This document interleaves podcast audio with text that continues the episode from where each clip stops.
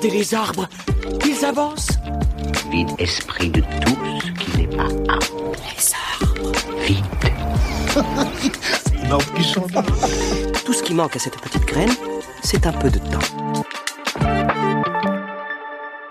On discute avec des gestionnaires euh, d'espaces verts de communes qui disent on a fait plein de plantations euh, d'arbres cet hiver. Et avec cette période de sécheresse qu'on a connue euh, au printemps 2022, en fait, nos équipes tournaient à plein régime pour arroser, mais pour arroser d'abord quoi? Les bacs de plantes annuelles. Parce que si un bac, on ne l'arrose pas pendant deux jours, les plantes, elles meurent. Du coup, ils avaient aucune disponibilité pour arroser les arbres euh, plantés l'hiver euh, d'avant, et donc ils sont presque tous morts. Planter des arbres, oui. Mais quels arbres planter? Et avec quels objectifs? L'arbre à bois L'arbre à fruits Celui qui nous apporte de l'ombre Celui qui nous cache des voisins Du petit jardin pavillonnaire à la gestion forestière, les parcs citadins et les agriculteurs malins, je pars à la rencontre des planteurs et planteuses de nos régions. Je m'appelle Pierre Lacroix et je travaille au Centre d'écologie urbaine, une petite SBL euh, autour de l'écologie à Bruxelles.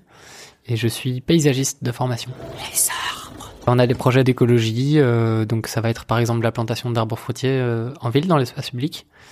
Euh, on a des projets de recherche. Nous sommes en train de faire des recherches autour de la place de l'arbre, la place que l'arbre fruitier peut avoir en ville, dans un contexte d'anthropocène, donc de, de crise, les crises climatiques, les basculements qu'il peut y avoir autour des systèmes alimentaires, et comment finalement l'arbre fruitier il pourrait augmenter la résilience du système alimentaire à Bruxelles. Donc produire euh, des, fruits localement par des arbres euh, qui sont de toute façon là, mais donc on y ajoute un service écosystémique euh, de base, pas dans une idée d'autosuffisance, mais de contribuer à, la production alimentaire. Bien sûr, il y a la production de fruits, mais il y a toute une série d'autres services écosystémiques associés aux arbres fruitiers. Il y a des fonctions récréatives, de lien social, etc. Et donc il y, a, y a deux thèmes principaux dans cette recherche. Il y a des aspects plutôt techniques autour de la fruticulture urbaine. Comment est-ce qu'on peut planter des arbres fruitiers qui sont bah, adaptés au changement climatique? Et à toutes les contraintes urbaines euh, qu'on connaît Comment euh, est-ce qu'ils transmettent les polluants euh, du sol, de l'air? Comment est-ce qu'on peut imaginer des, des processus de sélection du bon arbre pour mettre le bon arbre au bon endroit? Et il y a un autre côté qui est lié vraiment à la gouvernance. Comment est-ce qu'on gère ces arbres? Parce que ça nécessite du temps, mais aussi du savoir-faire. On, on constate que les, les pouvoirs publics, ils ont, ils ont pas forcément les, toujours les moyens de, de gérer des arbres. Et puis il y a plein de, de questions euh, autour de, des représentations sociales en fait. Typiquement, les gens, ils vont dire, euh, bah oui, les, les arbres fruitiers c'est chouette, mais c'est Déjà, c'est très limité. C'est des pommes, poires, prunes, cerises, à la limite, parfois des petits fruits. Mais en général, c'est le fruitier, c'est un pommier et c'est pas autre chose. Euh, et euh, c'est dans un verger et c'est pas en ville parce que si c'est en ville, alors ça veut dire qu'il y a de la compote sur ma voiture et et, toute une série d'in- d'insectes euh, sur le trottoir et ça on veut pas quoi.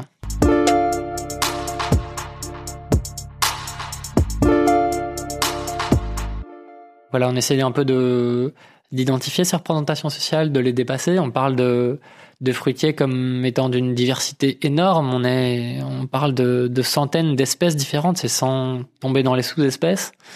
Euh, et donc oui, bien sûr, il y a le pommier qui est emblématique, mais dans une optique de biodiversité et de, de, de résilience par rapport au changement climatique, dans une optique aussi de mettre euh, le bon arbre au bon endroit, dans une diversité d'espaces, de configuration spatiale euh, en ville, dans des euh, des cours, des intérieurs d'îlots, euh, des avenues, des parcs paysagers, etc. Bah, il faut envisager la, la diversité au sens large. Donc, c'est des fruits secs, charnus, exotiques, euh, traditionnels, patrimoniaux. Hmm, ça pose pas de problème de d'envisager des, des essences exotiques euh, à Bruxelles?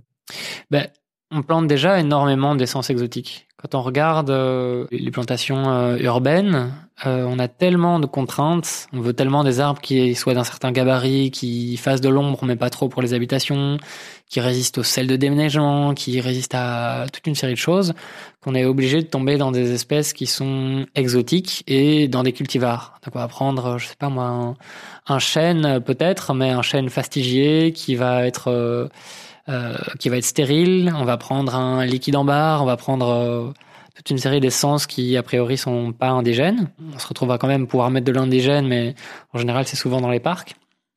Et puis quand on réfléchit à notre alimentation, l'agriculture, bah c'est on s'alimente de, de, plantes indigènes aussi, euh, la pomme de terre, euh, la tomate, etc. Enfin, exotique. Euh, de d'exotique, oui, pardon.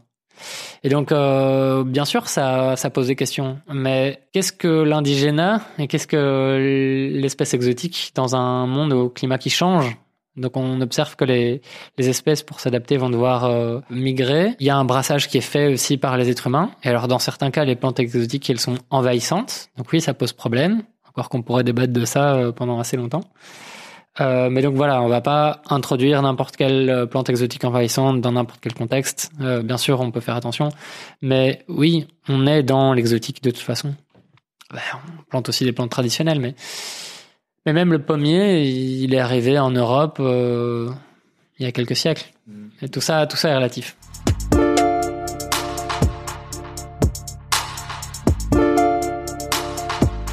Et par rapport à la pollution?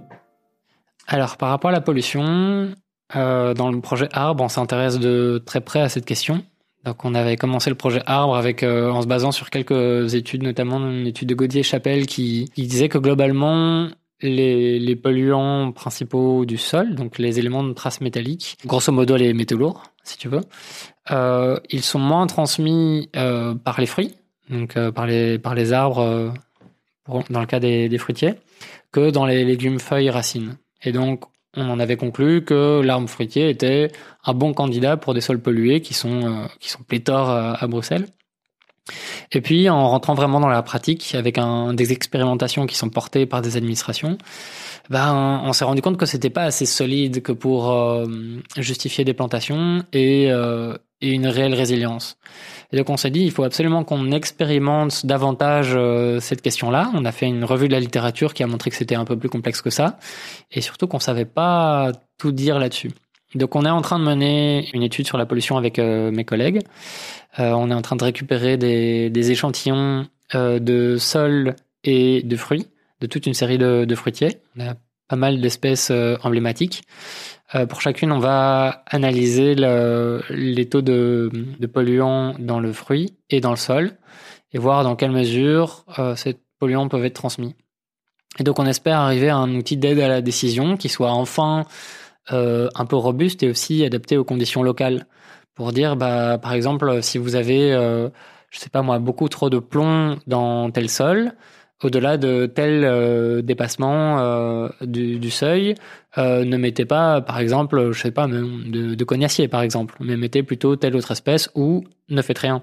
Parce qu'on on se retrouve face à des, des, des aménagistes euh, qui qui savent pas euh, forcément lire une, une, étude de sol et qui ne savent pas quelle est la responsabilité qu'ils doivent prendre et ce qu'ils peuvent réellement planter. Mm. Donc on est un peu dans une société où la question de la responsabilité, elle doit être prise en charge par le public. Et si je me, je me blesse dans un espace public, théoriquement, je pourrais euh, poursuivre euh, la commune ou, les gestionnaires de cet espace. Et donc ça, c'est un peu à double tranchant parce que derrière, euh, le plus safe pour l'administration, c'est de tout interdire.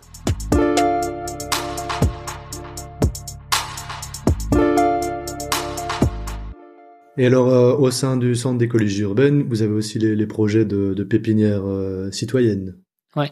Donc, pépinière citoyenne, c'est un projet qui est né, euh, qui a commencé en 2017. Euh, L'idée, c'est de développer la place du fruitier à Bruxelles. Donc, on a le projet de recherche arbre qui est vraiment de la recherche, mais projet pépinière citoyenne qui est vraiment un projet opérationnel. Et du coup, l'idée, c'est de revaloriser la fruticulture urbaine, l'arboriculture fruitière, euh, en plantant des arbres euh, fruitiers euh, dans l'espace public, mais aussi en les développant euh, localement, les produisant localement dans des pépinières, donc des espaces de production d'arbres où finalement c'est à l'inverse d'un verger où là les arbres sont en place et vont donner des fruits. La pépinière, on, on multiplie des jeunes arbres et arbustes et plantes grimpantes. Et une fois qu'ils sont adultes, on va les planter dans l'espace public. Et en plus de ça, une autre dimension hyper importante, c'est que c'est un projet euh, participatif. Et donc, il y a un volet euh, important bah, de participation de citoyens et citoyennes euh, qui viennent dans les pépinières, qui viennent aux, ateliers, aux activités de plantation. En plus de ça, on fait des, formations, des formations actions. Donc on va on va planter euh, dans un quartier euh, concrètement avec les gens et on explique euh, finalement comment faire, comment est-ce qu'on plante un arbre, comment est-ce qu'on taille un, arbre palissé par exemple, et les gens mettent ça en pratique tout de suite. Et donc c'est dans une idée aussi d'autonomiser les gens à ces, savoir-faire horticoles un peu oubliés parfois, valoriser ses savoirs, euh, valoriser les professions. C'est le, revers de la même médaille de, développer le fruitier à Bruxelles, quoi, quelque part. Et par rapport à la participation, bah, il y a plein de niveaux de participation euh, différents. On essaye de, tant que possible, capaciter les gens et les faire euh, décider de, de l'aménagement d'un, d'un espace euh, fruitier. Par exemple, on va faire des ateliers de design participatif. Donc, on va aller dans un quartier. On va euh, inviter les gens à participer à un moment de réflexion euh, autour de l'aménagement de cet espace. Donc, euh, il y a par exemple un square, une friche, un délaissé urbain. On leur demande ce qu'ils attendent pour cet espace. On leur présente des arbres fruitiers qu'on pense être adaptés à cet environnement-là. Et on va essayer de tenir compte des préférences des gens. Il n'y a jamais de demande, euh, je veux dire. Il bah, y a toujours quelqu'un qui demande Ah, il n'y a pas le bananier? Ouais. Mais euh, on présente un panel avec des photos de fruitiers qui, qui sont euh, réputés adaptés au, au, climat à Bruxelles et qui sont adaptés a priori à, aux conditions euh, agronomiques du site, mais aussi aux contraintes d'usage, etc. Mais il y a toute une, une, série de choses que nous, on ne sait pas. C'est par exemple euh, comment l'espace est utilisé, qu'est-ce que les gens préfèrent. Euh, et impliquer les gens, c'est hyper important parce que ça leur donne la maîtrise du processus. Euh, c'est eux qui vont décider ce qu'on va aménager. Et par la suite, une fois qu'on a un plan de plantation qui est validé éventuellement par les gestionnaires, la commune, etc., on va faire la plantation aussi et éventuellement l'entretien avec ces mêmes personnes. Et donc ça incarne vraiment le, le projet dans le quartier. Euh, et c'est euh, pour moi un gage de réussite. C'est pas un énième projet qui tombe du ciel, qui a été euh, décidé par je ne sais quelle administration et qui est imposé aux gens. Non, les gens se sont, ont décidé de cet aménagement, ils se sont investis dans cet espace et c'est ça leur ressemble quelque part. Et donc pour nous, c'est ça a beaucoup plus de sens de faire ça de cette manière. C'est un beau gage de pérennité pour pour les fruitiers.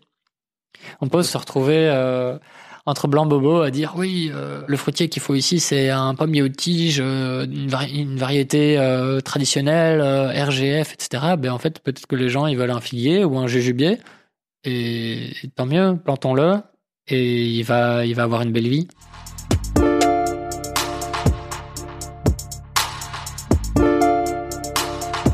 Et au centre d'écologie urbaine, mes, mes collègues travaillent aussi beaucoup à, à essayer de, de revaloriser des, des pratiques circulaires, notamment euh, réutiliser des, des ressources qui étaient autrefois euh, considérées comme des déchets.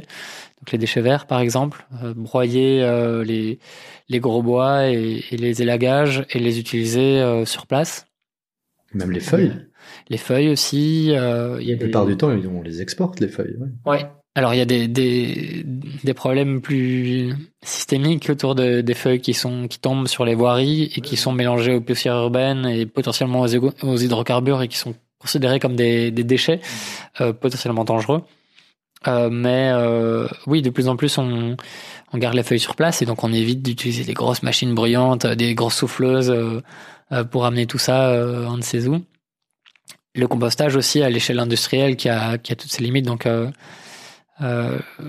mes collègues du centre d'écologie urbaine travaillent pas mal là-dessus, mais les, les, communes aussi, il y a de plus en plus de gens qui sont qui sont motivés, qui veulent faire changer les pratiques, qui passent à des plans de gestion différenciés, qui essaient de rationaliser un peu les coûts et se dire ah bah tiens en fait euh, on, on, utilise énormément d'argent dans des trajets, dans la logistique du temps perdu, euh, des, des, marchés publics inutiles, alors qu'en fait on pourrait laisser faire. À, utiliser des dynamiques un peu plus circulaires et, et, revaloriser tout ce budget pour faire du travail de qualité avec, euh, avec un personnel qualifié. Quand, quand tu parles de, de, de, de gestion euh, diversifiée, c'est ça? Gestion différenciée? Différenciée, ouais, c'est quoi? Alors la gestion différenciée, c'est un principe qui consiste à, à, différencier la gestion en fonction de l'espace qui est envisagé. Donc, par exemple, on va on va faire un plan, on va faire des zones euh, donc dans les espaces verts, on va on va bien tondre le gazon euh, devant euh, l'hôtel de ville. On va faire un truc bien propre. Et si le bourgmestre il veut sa petite pelouse avec le, le petit blason de la commune, ok super, on va le faire. Et puis on va tondre quand même un petit peu moins et avoir un peu moins un green dans certains parcs, en particulier le long des allées. On va tondre juste une bande et puis derrière on va laisser pousser encore plus la végétation. Euh, et dans certains espaces euh, plus naturels, on va carrément faire peut-être un fauchage par an. Et donc tout ça, ça nous amène à penser intelligemment la manière dont on gère l'espace pour euh, ne pas euh, entretenir plus que de que nécessaire. Et tout ça va nous donner des économies en termes euh, d'énergie, mais aussi de main d'œuvre et de temps qu'on pourrait réaffecter à d'autres projets ailleurs. Et partout où on fait ça, en fait, laisser faire la nature, la plupart du temps, c'est le meilleur moyen d'augmenter la, les qualités euh, biologiques d'un espace. Euh, il va être plus, bah, par exemple, le, gazon qui a moins été tondu va être plus résilient à des, des périodes de sécheresse. On a vu que les, les gazons, ils, ils, ont cramé encore cet été. Les, les, plantes peuvent avoir un cycle de reproduction complet, produire des graines, nourrir du coup les oiseaux. Et donc on a euh, beaucoup plus de services écosystémiques associés à ces espaces. Mais bien sûr, la gestion différenciée, ça implique euh, bah, un changement dans les paysages. Et il faut accompagner ça de beaucoup de communication pour le faire comprendre aux gens. C'est pas que c'est mal entretenu, c'est qu'on entretient d'une autre manière et qu'en fait on accepte la nature en ville. Mm-hmm. C'est la même chose avec nos balades botaniques. Depuis qu'on peut plus utiliser le désherbage chimique pour euh, désherber les trottoirs, il y a beaucoup de, de plantes spontanées qui poussent un peu partout. Et donc on peut se dire ah tiens c'est euh, ça fait ça etc. Tout comme on peut se dire en fait c'est une plus-value énorme pour la biodiversité et pour euh, pour le paysage urbain. Et donc accompagner tout ça de d'explications de pédagogie mais aussi faire de design intelligemment. Donc par exemple euh, adapter une certaine géométrie dans la manière dont on entretient l'espace. Donc tendre une bande le long du d'un chemin et au-delà de cette bande très précise, il y a une ligne droite et, derrière c'est un peu plus sauvage ou euh, faire des. On comprend que c'est voulu. Voilà, on comprend que c'est voulu et c'est ça permet aussi d'avoir euh, une, une expression, euh une toute une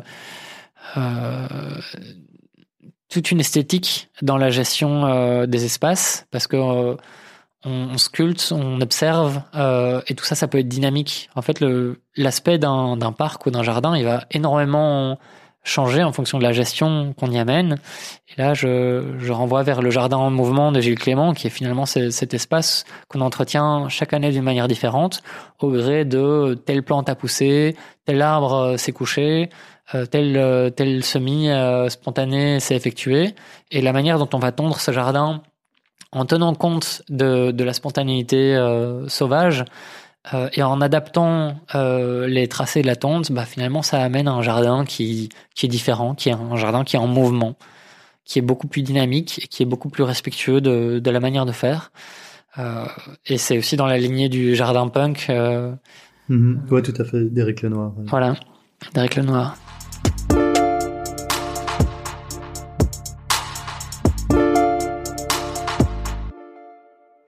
Il y a des dimensions politiques dans tout ça aussi. Hein.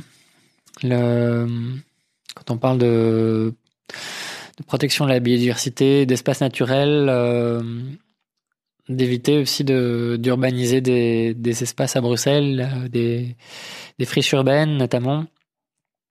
Euh, il y a une limite très importante aux mesures de compensation. Et donc il faut absolument éviter d'urbaniser et de créer des grands projets inutiles. Euh, et la place de l'arbre, elle est éminemment politique. Euh, il y a des arbitrages qui doivent se faire entre parfois on oppose le logement à la biodiversité. Euh, je pense que ça, ça a ses limites, mais tout est question du budget qu'on est à mettre et qu'on est prêt à mettre et, des soins qu'on est prêt à donner à l'arbre. Par exemple, on se rend compte que la manière dont on a fait les villes, c'est qu'on a laissé euh, des entreprises ou parfois des entreprises publiques aussi euh, poser leur réseau librement, notamment les empêtrants, le gaz, euh, l'eau, internet, etc.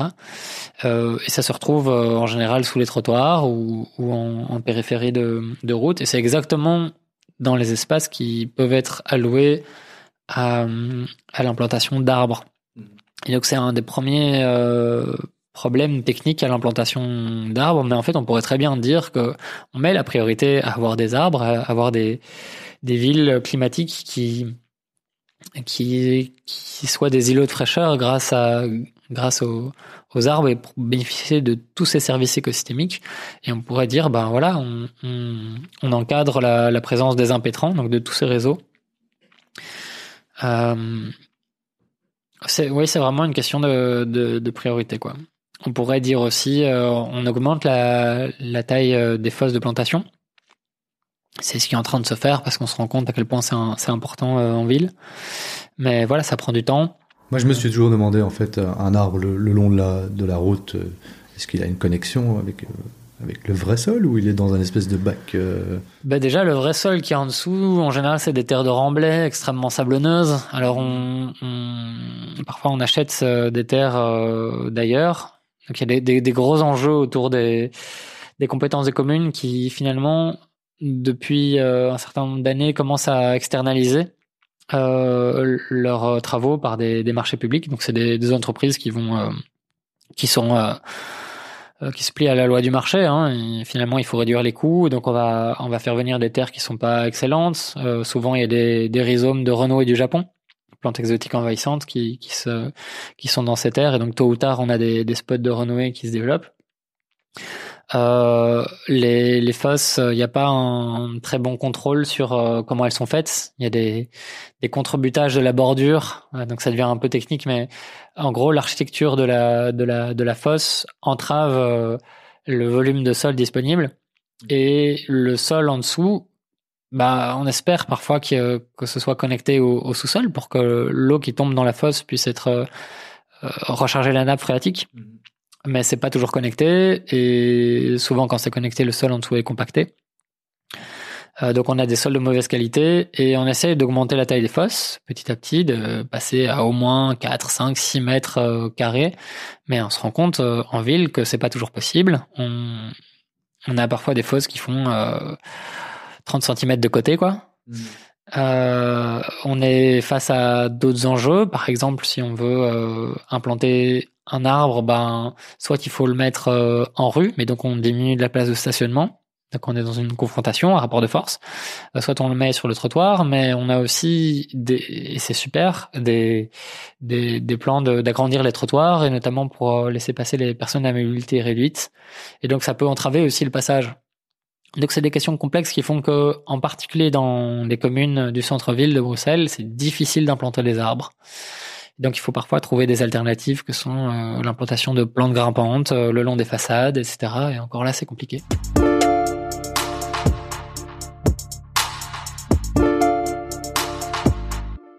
moi, je regardais les, plantes annuelles. Le, le, coût que ça représente pour la collectivité d'aller mettre des petites fleurs dans des pots, dans des bagues. C'est sûr qu'avec les, sécheresses qu'on a ici, euh, cette année spécifiquement, aller arroser tout ça, c'est juste pas possible, quoi. Ouais, donc déjà on importe euh, des plantes annuelles euh, des Pays-Bas, de l'Allemagne, euh, on jette des conteneurs, on fait des, trajets et on mobilise énormément de, de main d'œuvre pour faire ces plantations qui durent un an et qui sont aussi des espèces horticoles qui sont, moi je trouve ça presque vulgaire à quel point c'est une débauche de couleurs et de grands pétales et de, de plantes qui sont modifiées par l'être humain. Et on est, c'est beaucoup moins qualitatif. Enfin, c'est mon avis personnel, hein, ça dépend vraiment du regard, mais mais de de, floraisons naturelles qui sont beaucoup plus subtiles et, et, qu'on apprend à, apprécier. Et en plus de ça, comme tu disais, il y a ces épisodes de sécheresse. On discute avec des gestionnaires euh, d'espaces verts de communes qui disent on a fait plein de plantations euh, d'arbres cet hiver et avec cette période de sécheresse qu'on a connue euh, au printemps 2022, En fait, nos équipes tournaient à plein régime pour arroser, mais pour arroser d'abord quoi? Les bacs de plantes annuelles. Parce que si un bac, on ne l'arrose pas pendant deux jours, les plantes, elles meurent. Du coup, ils avaient aucune disponibilité pour arroser les arbres euh, plantés l'hiver euh, d'avant, et donc ils sont presque tous morts. Donc c'est des drôles de priorités qu'on met, je pense. Et tout ça, c'est pour servir des représentations de la nature et du beau des gens qui doivent finalement évoluer, en fait. Donc il est temps qu'on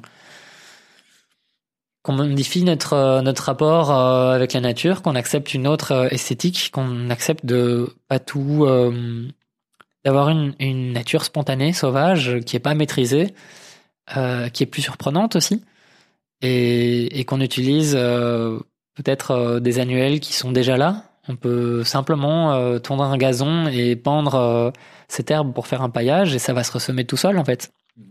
Et les plantes, je le vois aussi dans mes balades botaniques. Il y a des plantes rudérales, donc des, plantes qui sont qui poussent, qui peuvent pousser sur des murs dans un entre deux pavés avec parfois rien du tout de sol, qui sont pourtant très grandes, qui ont un grand volume foliaire, qui sont beaucoup plus résistantes à la sécheresse que euh, des, des gazons et, et, et, des plantes qui, ont, qui sont en pleine terre et qui sont arrosées à foison. quoi. C'est incroyable de voir ça. Ouais, il y a, y a plein d'initiatives qui, qui existent autour de tout ça. À Forêt, il y a le Végétalab, qui est une pépinière communale, développée vraiment par la commune, euh, pour euh, produire des, des plantes annuelles, bisannuelles, vivaces, localement, avec des semis. Donc on, une commune réintègre, réinternalise ses, ses compétences au sein de la commune. Et tout ça, c'est pour végétaliser. Et végétaliser de manière beaucoup plus durable pour accompagner les plantations euh, d'arbres, d'arbustes, etc., et même des projets euh, citoyens euh, pour végétaliser ces espaces. Ouais, pour les plantes annuelles, c'est pas seulement l'aspect esthétique, mais c'est aussi les pollinisateurs sont la plupart du temps pas du tout intéressés. Ouais. C'est vraiment pour nous, quoi. Mm. C'est pour avoir des belles cartes postales. Mm. Non, c'est c'est accablant. Et les bacs, c'est génial parce que ça permet de végétaliser là où c'est difficile de végétaliser. Mais c'est bien de penser à la végétalisation de la ville en reconnectant en tant que possible avec le sol parce que c'est beaucoup plus résilient en termes d'arrosage, en termes de gestion intégrée des eaux pluviales, en termes de, en termes de beaucoup de choses au final.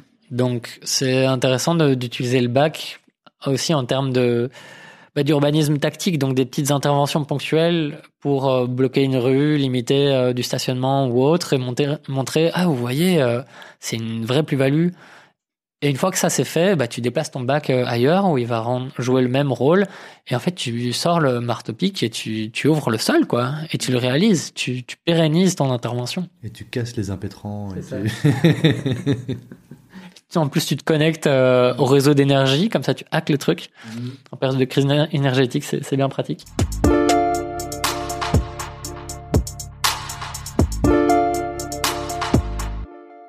Voilà, ce qui nous amène à la question en fait de qu'est-ce qu'on peut planter aujourd'hui euh, face aux aléas climatiques, parce qu'on entend beaucoup de gens dire voilà, on va planter des oliviers, on va planter des bananiers, mais c'est pas c'est pas si simple. Euh, c'est une question difficile. Euh on observe le climat changer, on, peut en tirer certaines conclusions, mais on est sûr de rien pour le climat à venir. Ce dont on est sûr, c'est qu'on va vers plus d'incertitudes, en fait.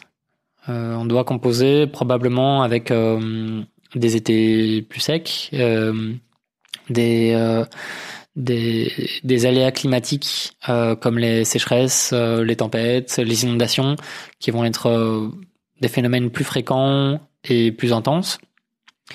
Euh, donc oui, des hivers euh, globalement plus doux, euh, mais c'est pas simplement un réchauffement. Il y a, y a une théorie qui consiste à dire qu'on va vers des climats analogues, donc on pourrait comparer le climat de Bruxelles de demain à celui de, je sais pas moi, tantôt c'est euh, Turin, tantôt c'est Toulouse ou autre. C'est plus complexe que ça. On, on garde quand même des des saisons qui sont aléatoires d'une année à l'autre. On a vu euh, 2020 euh, sécheresse canicule, 2021 inondation, 2022 sécheresse canicule. On a aussi le risque d'avoir malgré tout des gels tardifs qui peuvent affecter, si pas juste, si pas la santé de l'arbre, parfois la, la productivité. Donc il y a des, des quantités de, de fruits qui ont été perdus ces dernières années avec des gels tardifs. Euh, puis on a les conditions urbaines qui viennent s'ajouter à ça. Donc face à ça, en tout cas le monde de la de la foresterie, il se rend compte que bah oui, planter le bon arbre au bon endroit, mais surtout maintenir des écosystèmes diversifiés et en bonne santé, parce que c'est ça le meilleur enjeu de résilience. Euh, aller vers des forêts jardinées plutôt que vers des monocultures avec des coupes rases. Euh, aller à nouveau dans un temps long et plus de naturalité plutôt que de, planter euh, des arbres à croissance rapide qui vont faire juste du papier pour pour caricaturer. Et pour Bruxelles, bah oui, on observe des tendances. On observe que, par exemple, le hêtre, il est très très très mal adapté au, changement climatique. Euh, il supporte ni les sécheresses prolongées, ni les les étés plus chauds. Euh, il est complètement défavorisé par rapport à d'autres essences. Et euh, on dit souvent qu'en 2100, le hêtre aura disparu, en tout cas des, des, des, des plateaux de la forêt de soigne, euh, qui sera peut-être euh, plus ou moins en station dans certains creux de vallée et qui devra avoir rejoint les plateaux de l'Ardenne, des choses comme ça. Donc c'est des, des changements qui sont extrêmement rapides euh, à l'échelle euh, de la biodiversité. Donc nous, on peine à s'en rendre compte, mais en tout cas tous les tous les professionnels et toutes les professionnels euh, autour de l'agriculture, la foresterie, etc. s'en rendent compte. Euh, donc il y a des changements qui vont qui vont avoir lieu. On se rend compte qu'il y a des, des arbres qu'on pensait pas être adaptés qui commencent à être adaptés. Donc euh, certains plus que d'autres. le robinier par exemple, il se développe extrêmement bien. Il semble être plutôt favorisé. Et des cultures comme le kiwi, la vigne euh, fonctionnent de mieux en mieux euh, à Bruxelles. Alors le bananier, euh, c'est encore un peu limite, mais peut-être qu'on va vers ça. Mais donc, en tout cas, la conclusion globale des, spécialistes, c'est augmentons la, naturalité, les écosystèmes de qualité. Et typiquement, pour euh, reprendre euh, l'image du pommier, bah oui, on est capable de faire des demi-tiges, des bastiges, voire même des, des cordons ou des, des pommiers colonnaires. Donc c'est des, des porte-greffes qui sont très peu vigoureux et qui, qui vont permettre de s'implanter dans des tout petits espaces, mais il y a un enracinement qui est beaucoup plus faible. On est allé dans un, un extrême de la de l'agriculture pour plier vraiment un matériel génétique à notre bon vouloir. Mais tout ça, c'est beaucoup moins résistant euh, qu'un pommier ou tige euh, avec une variété proche de la, la variété sauvage. Donc au plus, l'agriculture est allée vers une spécialisation une adaptation pour euh, accentuer certains traits, des, des fruits plus gros, plus sucrés, euh, qui se plient à certains, euh, certains gabarits.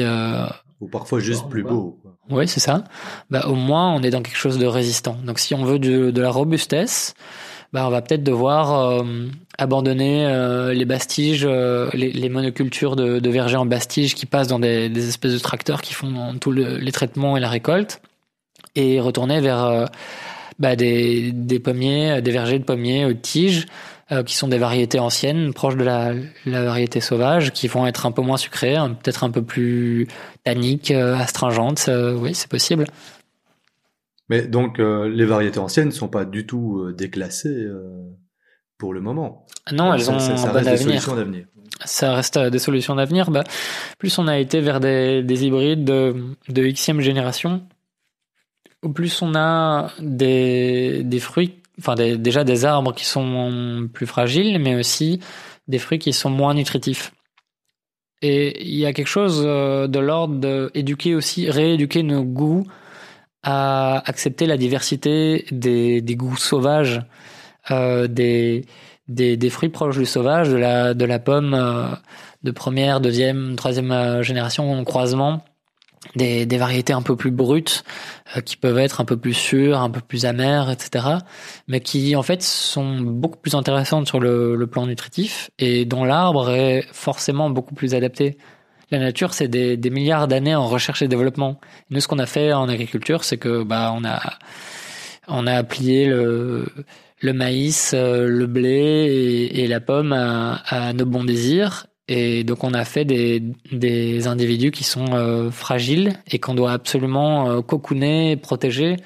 Alors qu'en soi, rien n'est aussi résistant aux sécheresses que, que les fruits que vous allez cueillir dans la nature, plutôt que celles qui sont dans un potager qui est irrigué et, désherbé tous les jours. Mmh. Et en fait, on ne sait pas ce qui va se passer avec le climat. On a peut-être des, des des arbres qui vont euh, qui seront plus adaptés du tout et, qui vont disparaître. Mais l'idée c'est en plantant la diversité on espère qu'il y ait une majorité d'espèces dans un écosystème euh, euh, en bonne santé qui vont qui vont résister à tout ça. Mmh. oui oui l'essentiel c'est c'est pas seulement le, végétal si je comprends bien c'est de prendre aussi soin de du lieu où il est du sol du sol, de l'écosystème, des interactions entre euh, les arbres et le reste. À nouveau, les arbres cristallisent beaucoup de choses, mais mais mais il y a beaucoup d'autres choses que que les arbres euh, dans dans la nature. Et d'ailleurs, il faut faire attention aussi avec la protection absolue euh, absolument des arbres, planter des arbres partout comme un synonyme de renaturaliser des espaces, parce qu'il faut pas il faut pas planter des arbres partout, il faut pas uniformiser euh, les paysages, il faut pas euh, tout refermer. Il y a aussi des des, des pelouses, euh, des des landes, toute une série de, de, milieux qui sont qui sont hyper importants et, et qualitatifs. Mm-hmm. donc ouais, là c'est c'est pour réagir aussi à des à des effets de mode qu'il peut y avoir par rapport au tiny forest, par rapport à à des, des méthodes Miyawaki, etc. Euh, c'est intéressant pour des aspects pédagogiques, mais ça peut être. Euh, enfin, il faut pas appliquer cette solution partout. Et ça a aussi des effets concrets sur la disponibilité des arbres en pépinière et sur ce que devient le métier de, pépiniériste. Donc il faut, il faut éduquer à, l'environnement, à la nature, euh, mais il faut faire attention aux solutions toutes faites. Euh, il faut être capable de, plutôt que d'appliquer des formules magiques, et dire on va planter un arbre, regardez comme c'est beau, ou même euh, aller sur un moteur de recherche qui plante des arbres, ou, compenser, ses émissions carbone en prenant l'avion, euh, en, cochant une case. Euh, Au-delà de ça, il faut, il faut aussi réinterroger notre rapport à la nature. Est-ce que humain et nature sont dissociés Est-ce que l'humain doit être maître et possesseur de la nature En fait, ça réinterroge notre rapport au monde, tout ça.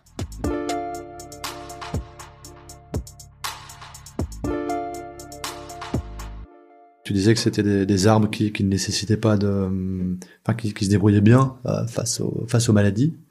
Euh, Est-ce que tous les arbres plantés euh, à Bruxelles sont, traités ou comment ça marche?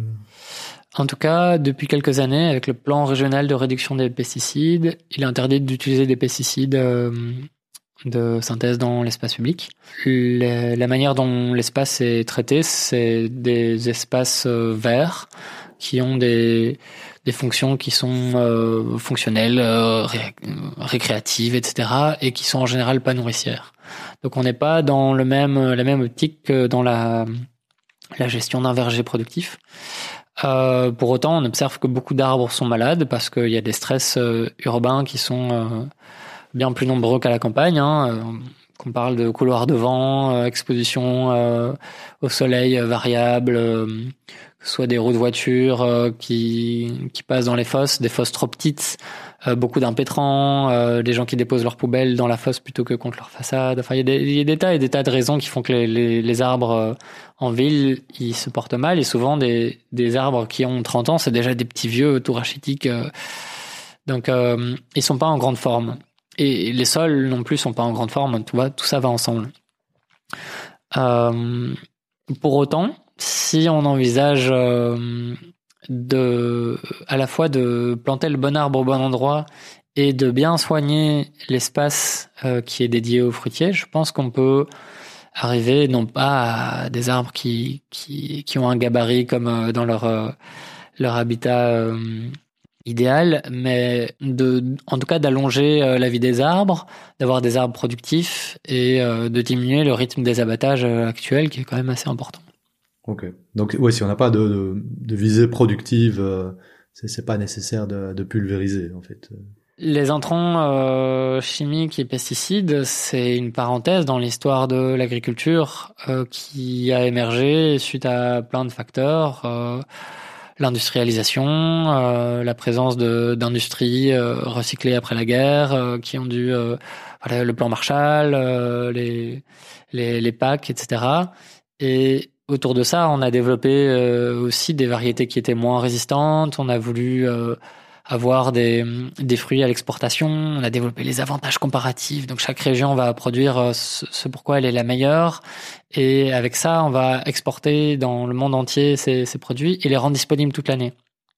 Mais en fait, si on, on change radicalement la, la, la, manière de faire et qu'on on revient à une manière euh, plus respectueuse de l'environnement et, plus sobre, pas dans une idée de retour vers le passé, mais dans une idée de juste de rationalité. De, en fait, on n'a pas besoin de, consacrer de l'énergie à avoir euh, quelque chose de plus euh, rentable, mais aussi plus fragile euh, quant aux maladies.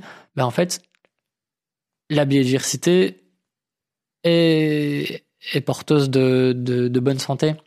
Euh, je, je, lisais l'autre jour la, la révolution d'un seul brin de paille euh, de Fukuoka, qui, qui est euh, en quelque sorte le, un, autre inventeur de la permaculture, si je puis dire. Sans le savoir. Sans le savoir, enfin avec euh, un initiateur. Ouais. ouais. Disons qu'il y a, il y a eu Mollison et Holmgren d'un côté, et puis il y a eu Fukuoka avec l'agriculture sauvage. Et c'est un peu le, les mêmes les mêmes principes, c'est-à-dire que en fait, si tu sors de cette cette euh, boucle sans fin de mécaniser davantage, utiliser euh, des intrants de manière linéaire euh, et tout contrôler et, utiliser des pesticides et que tu vas plutôt vers des interventions sobres, observer la nature, aller avec elle, réfléchir de manière cyclique plutôt que linéaire, et aussi faire moins plutôt que toujours faire plus eh ben, tu peux avoir des rendements qui sont euh, tout aussi importants et surtout, tu n'es pas dans une agriculture destructrice. Tu vas es dans quelque chose de plus pérenne. Tu prends soin de ton sol, euh, de de sa fertilité et euh, et s'il y a un ravageur qui arrive, si par exemple tu as euh, tout d'un coup des pucerons qui envahissent son, ton arbre fruitier, bah, tu as toute une série de plantes de campagne autour qui vont faire que les, les prédateurs naturels de ces pucerons vont se développer euh, très rapidement et que oui, tu auras une ou deux semaines avec des pucerons, mais qu'ensuite ils vont être régulés et que tout rentre dans l'ordre des choses. Et pareil, si tu as un, sol qui est en, bonne santé, euh, bah, l'arbre il peut avoir plein de maladies. Oui, les maladies elles tournent, c'est c'est comme pour nous finalement. Si tu es en bonne santé, les maladies elles vont moins t'affecter, tu, tu, vas en avoir autour de toi, il faut pas essayer de de de, de tout aseptiser et pour autant elles, elles vont jamais autant t'affecter que si, si tu es un arbre rachitique dans une petite phase de plantation avec plein de carences. Mhm. C'est un peu ça l'idée, c'est sortir de cette, euh, cette vision de la, la, productivité qui est qui est un, un non-sens et qui est liée à, à, à de l'agriculture euh, mécanisée intensive. En fait, on a toujours vécu. Euh, c'est comme la, la permaculture, ça, on dit que ça a été inventé, mais en fait, non, on, s'est juste rendu compte que la, la trajectoire euh, productiviste qu'on était en train de prendre, elle avait, elle n'était pas pérenne. Et donc on a, on est revenu à quelque chose de, de sauvage et la seule chose qui fasse sens.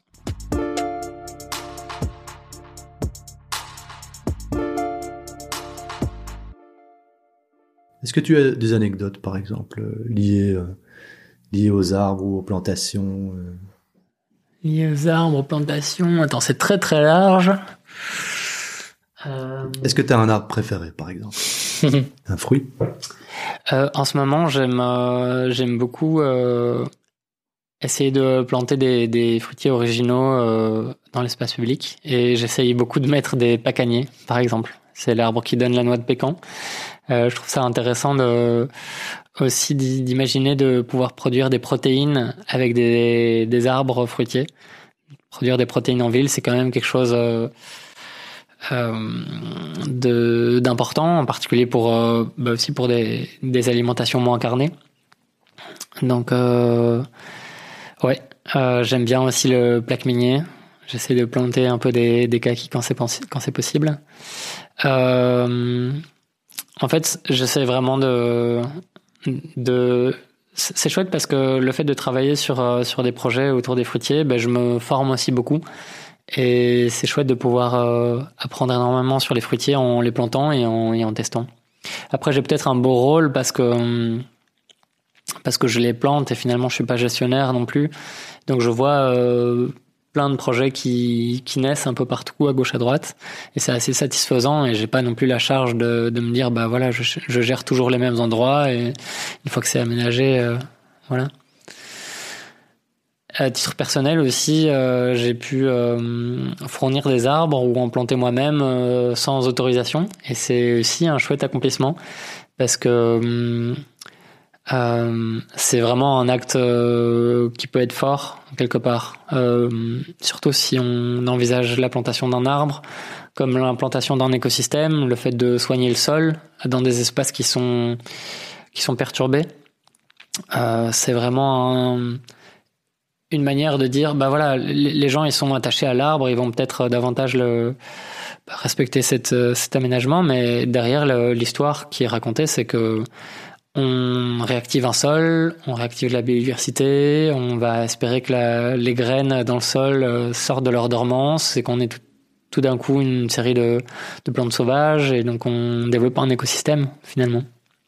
Est-ce que tu te souviens de la première fois où, où tu t'es intéressé à un arbre? J'ai eu la chance de toujours avoir été euh, entouré d'arbres. Euh, je me souviens que j'avais des, grands-parents qui habitaient dans un, un habitat groupé. il y avait des vergers euh, dedans. donc, on grimpait dans les arbres. C'est un vrai plaisir de gosse de grimper dans une cime. On cueillait des pommes aussi. mais je me suis beaucoup intéressé aux arbres comme à la forêt, comme un milieu complexe. En tout cas, j'ai grandi entouré de ça et ça m'a ça m'a construit quoi, en partie c'est peut-être un peu euh, comment dire, c'est peut-être un petit peu euh, un peu cute, euh, kitsch, mais quand j'étais gamin, j'avais probablement issu d'une éducation très écologiste radicale.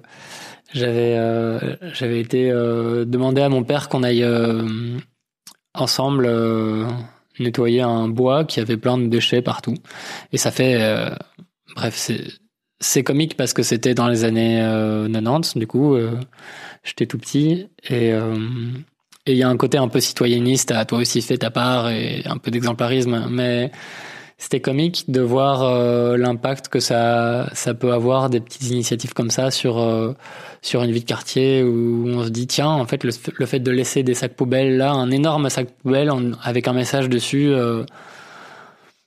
un gamin et son père qui ont passé une après-midi à ramasser des déchets, voilà ce que ça donne. Euh. Et du coup, qu'est-ce qu'on fait pour la suite, quoi? En fait, ce qui est important là-dedans, c'est, je pense que tu tu connectes avec euh, l'arbre comme un, artefact de, la nature. Et il y a un peu cette équation simple de tu respires, tu émets du CO2, et l'arbre, il, absorbe une partie de tes déchets, il, émet de l'oxygène.